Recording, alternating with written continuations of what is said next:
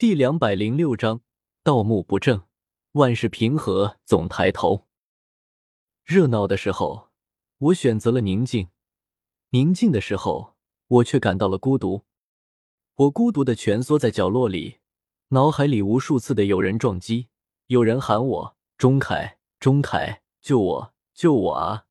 还有人对我笑，笑得阳光明媚，却不说话，只是笑。笑完了，扭头就走了。有人对我哭，哭得悲痛欲绝。还有女的，有人说：“钟凯，你这个二流子，乌龟王八蛋。”有人说：“永远不想见到你，愿你消失的一路平安。”还有人说：“你就是仇恨和悲哀的代表，生吞活剥你，也情理之中。”我脑袋炸裂了，在床头打滚。咿呀咿呀的叫，母亲给我端了热水，被窝瑟抖的手打翻了，我自己流露出无数的恐惧，像白化病人见到了灿烂的阳光。我想我是完蛋了，我控制不了自己，只想哭。我想对自己说：“振作起来吧。”然而，仿佛一人之声遇到了红钟，揉碎成了梦。亮亮入土为安之事，各种状况暂且不提。只说松林，他把呆傻从后山带回家之后，还发扬光大了。深秋日渐短，他早上坐在门口的石墩上沐浴太阳或乌云，一呆就是大半天。和他说话，他只是龇牙咧嘴的笑着，像一个小孩子还没有长大。他女儿婷婷坐在轮椅上，喊他爸爸，爸爸。松林还是笑，婷婷就拍拍手，给松林唱儿歌。唱的是我写的词。我家住在山里，杏花盛开如雨。我的爸爸，他有矫健的身体。我的妈妈，名字叫做依依。依依呀，你不远万里，从越南来到山西，我那么爱你，爸爸啊，你对我百顺百依，我那么爱你，那么爱你。你对我微笑，但是我没有尝到甜蜜。你和我一样，仿佛也坐了轮椅。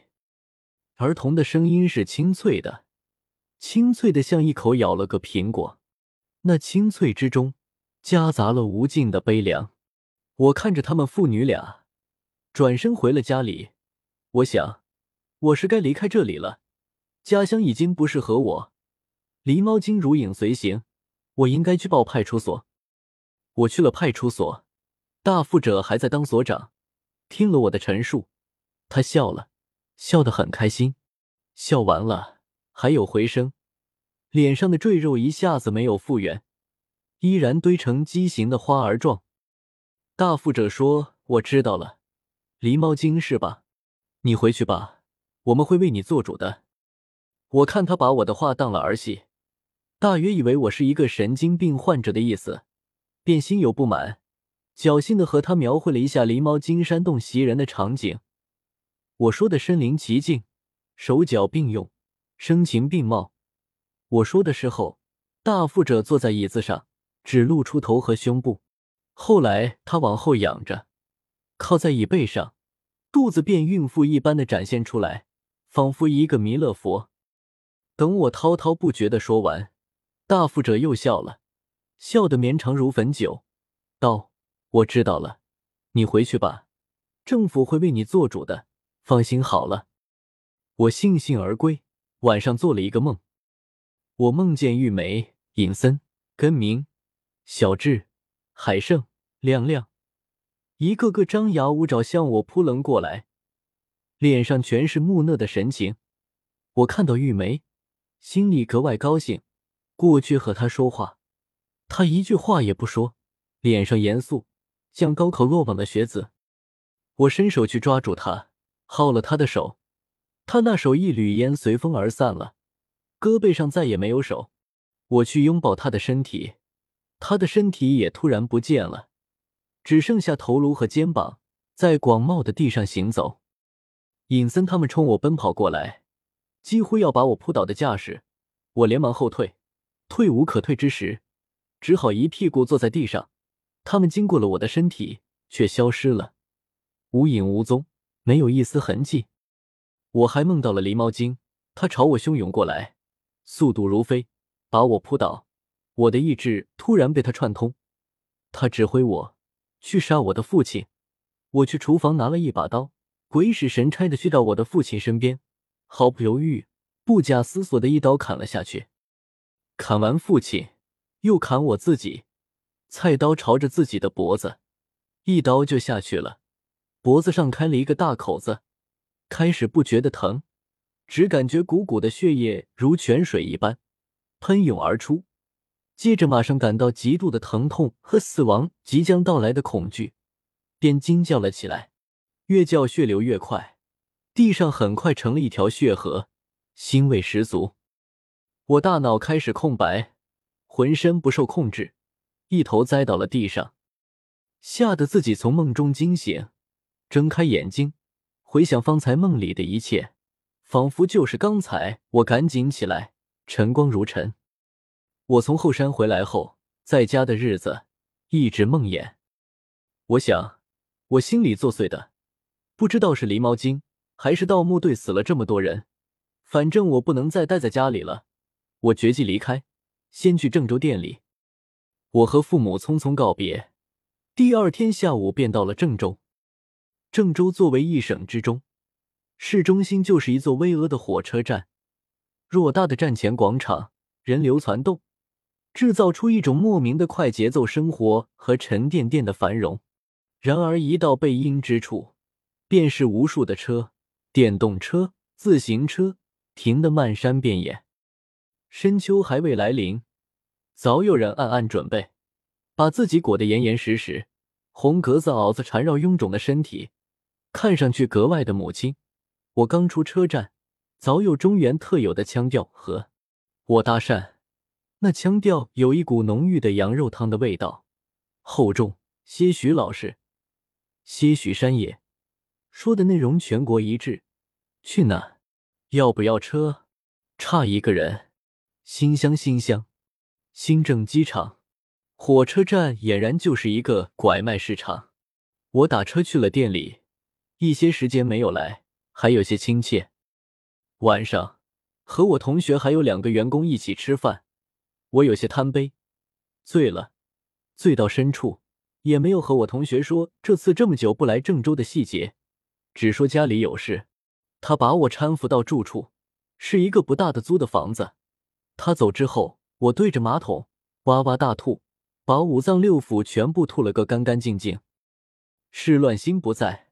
好些日子，我都颓唐不已，抽烟比以往更厉害了，到了一根接着一根的地步，抽的鼻子干燥的紧，拿卫生纸去开鼻孔，白色的纸上印上黄兮兮一片烟垢，仿佛一泡尿，痰也明显多了。早晨起来必然咳嗽，一咳嗽就有痰，黑黄色的块状，从喉咙猛然射在地上的垃圾桶里，刷牙的时候。牙刷伸进舌根，也能呕吐出痰来，皮肤明显的褶皱了，人的精神状态也不好。按理说，我本性不是如此，然而却是如此。自从遭遇了盗墓之事，打开电视，看到中央台放映考古故事，我就有些排斥，以至于把中央十台直接无情的封杀了。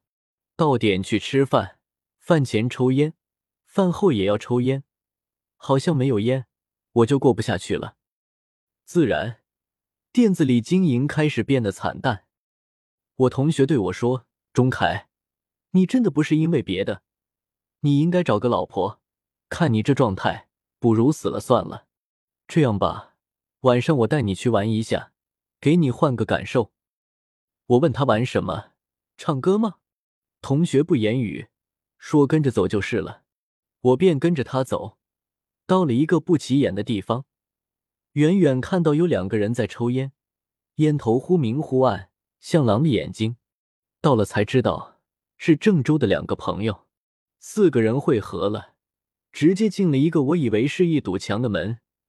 门内女的个个穿着和季节严重不符合，我退了出来，对我同学说：“我不玩这个，我回去了。”同学把我拉住，说：“钟凯，你真的需要改善一下伙食了。”我转身离开了，我心里装满了悲伤，禁不住莺莺燕燕。我看着这个城市，这么多人，估计只有我心里事情那么多吧。亲眼目睹了人生的生死和不堪，一下子没有过去，我总会过去的吧？给我点时间，可以吗？找个人说说，可以吗？这种事情找谁呢？这个时候，我心里无限想念一个人，不是王莹，而是唐若曦。若曦给了我一个家庭，有爱有温暖。我犯了错，得到了离婚的惩罚。这么几年，我一个人过得并不如意。且不说金钱，只说心态和状态，一副似人非人、欲死不死的样子。我很不喜欢这样的自己。我应该是一个阳光明媚的大学生，过着都市小白领的生活。然而事与愿违，自己误入歧途，无可挽回，最终满目疮痍，精神佝偻。我过得不好，唐若曦过得能好吗？听说她并没有另嫁。母女俩过着没有家庭支柱的生活，女儿也三岁多了吧，估计会走会跑，会说会叫，能读书看报，能做鬼脸，能按时睡觉，能叫声的喊妈妈，但是却不认识我。他也许有一天见到了我，会问他妈妈：“妈妈，这是谁呢？”我顾影自怜，自己把自己心酸到了，隐隐绰绰中不禁想：郑州非我的地方。两年了，我无论如何融入不进去这个大都市。两年来，有人给我介绍过女朋友，说普通话还好，一说河南话，我亲吻的感觉都不翼而飞了，仿佛吃了一口蒜。所以我不可能在郑州安家。我计划把店铺给我同学，套出钱来，还是回江南去吧。那里我才有归属感，一山一水，一草一木。都是我心里想的样子呢。我同学说可以是可以，只是没那么多现金，先给你二十万，剩下的以后给你吧。我谢谢他，坐火车去江南去。去江南做什么？我也不知道。江南将近，我给王莹打了电话，他开车来火车站接我。见我手提的东西并不少，他说不回去了。我点点头。王莹笑了，说：“江南好，风景旧曾谙。日出江花红胜火，春来江水绿如蓝，能不忆江南？”我说：“我饿了。”王莹说：“好呀，请你吃乌龟王八蛋去。”我也笑了，把东西放他车上。吃饭的时候，我请他帮我找个房子住。王莹说：“我有个房子，小公寓。”装修了，准备出租的，你去住，我就不出租了。我说那也行，多少钱你说？王莹说你先吃个王八蛋，我吃了，可口。王莹说不要钱，你先住吧。我不乐意了，说那我自己找地方。王莹说那一个月五百。我说行。王莹笑了。说需要什么，和我说被子什么的。我说我自己弄，不麻烦你。我们吃着，突然安静。我看了一眼王莹，还是那么好看，相比从前，韵味愈发浓厚。我突然问他：“野兽，你还有联系吗？现在怎么样？”王莹说：“你提他干嘛？我没联系了。”我说：“哦。”王莹说：“他离开这里后。”我们就失去联系了。我说：“哦。”我又说：“唐若曦呢？她怎么样？”王莹说：“若曦啊。”我说：“嗯。”王莹犹豫道：“若曦嫁人了。”我心里一阵失落，特别失落。按理说我不应该失落，可是我就是失落。我吞吐道：“嫁人了啊。”嫁人了，好。王莹说：“我本来不想说，你非要问。”我说：“预料之中。”王莹说：“你呢？不计划再娶？”我还沉浸在唐若曦结婚的事情里，便心猿意马道：“今天饭不错，菜也好吃。王莹也不笑了，包里翻出一盒香烟，和我一起抽烟。我说：“你什么时候也抽烟了？”王莹说：“抽了有一年了吧。”我说：“你少抽，还有孩子呢，对身体不好。”王莹苦笑了，转移话题说：“你郑州的店呢？”我说：“卖了。”王莹道：“卖了。”我说：“嗯。”王莹不解道：“为什么呢？”我说：“发生了一些事，以后再说。”王莹把双手托在两腮上。指甲鲜红，仿佛长条的馒头祭品，娇嗔道：“我现在想听，我就缓缓的讲了，从八月十五开始说起，到和他一起吃饭，各个角落平铺直叙，手法一般，可是故事骇人。”王莹听得一愣一愣的，听完之后笑了，说：“你可以写个小说。”他不相信，我也没办法。杯盘狼藉了。也该散了，去了他的公寓，环境一般，交通却极为方便，我自然是喜欢。王莹说：“你收拾一下，我回去了。马大胖今天晚上回家吃饭，我回去准备一下。”我送走王莹，下楼去买了一床被子，先凑合睡吧。虽然已经深秋，江南并不冷，还有一些热，热的蹊跷，不想突然叮叮当当。原来是外面下了很大的雨，雨任性的下了三天三夜，一刻也没有停歇。雨过天晴，我去了唐若曦和女儿的小区，看得十分熟悉。只是路边的景观树长大了，呈现出茂盛的姿态，仿佛许多天没有理发的男人。我盯着小区的出入口，大概是上班时分，进出的都是老人和小孩子。我眼睛睁得大大的，希望看到我的女儿，那是我的。忽然自己觉得自己可笑，即使是我女儿出来了，我又如何认得她呢？除非是唐若曦领着。但是这么久了，难道她不上班吗？等了半天，并没有看到唐若曦，进进出出的孩子很多，看得我眼花缭乱。或许女儿也随外公外婆出来玩耍了。只是我不认识。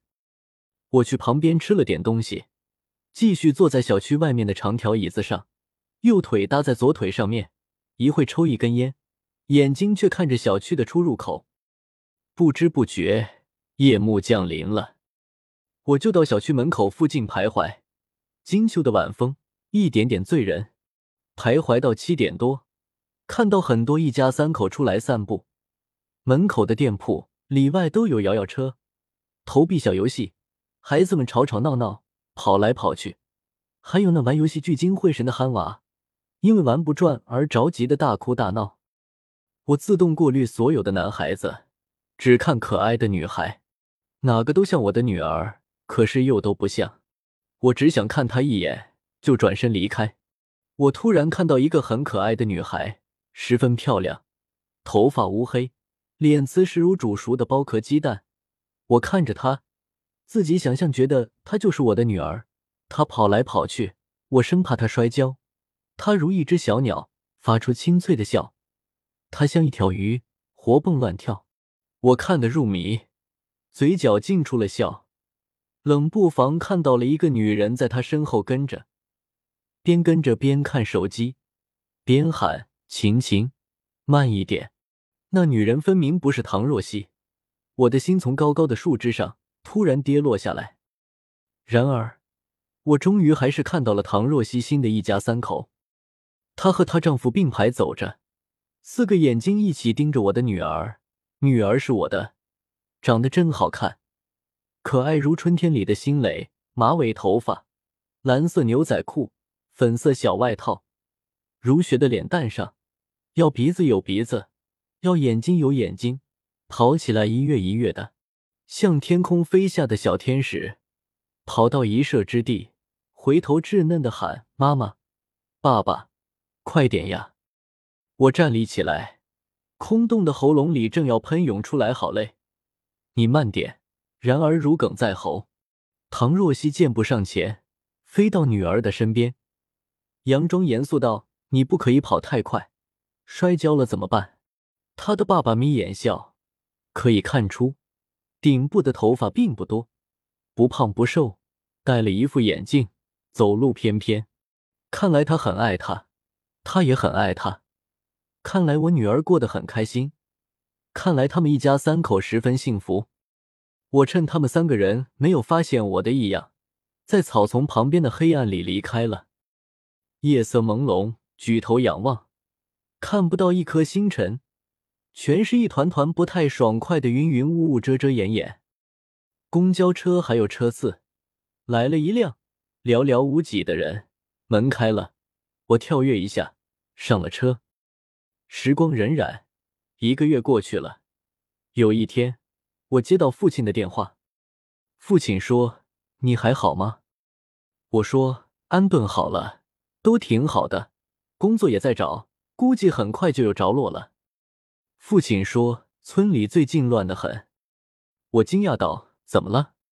父亲说：“听说老三闲的没事，去后山去了，不知道找了个什么山洞。”说是里面有个很长的通道，直接到了一个墓里面。回来薅了几个人一起去了，结果说里面有好东西。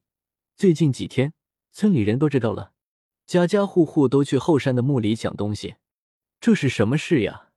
气得五叔天天在门口大骂，难听的不像样。我听了，对父亲说：“你别去，照顾好自己的身体就行了。”父亲说：“我不去了，天冷了。”我就隐隐的腰疼，估计是上次在地里被打的后遗症。我说：“我给你寄膏药回去。”挂了电话，我一点感想也没有，没有欲望的想了想，大概老三找到那个隐蔽的山洞了，就是狸猫精袭击我们的地方。那个山洞进去，难道还有一个墓穴？难道老三挖掘的才是真正的阁老的墓穴吗？怪不得我们去的那个墓里，除了棺材，什么都没有。难道是声东击西？想一想，觉得山外青山楼外楼，或许真有那个可能吧。然而，想归想，想了一下，便不想再想了。这些和我全然无关。如果松林没有呆傻，或许他会如获至宝吧。但是对于我，我不再想了。那些过去。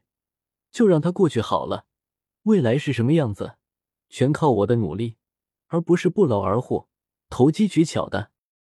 我出神的望着窗户外的被窗棱隔离成许多块的天空，窥探自己的孤单指影。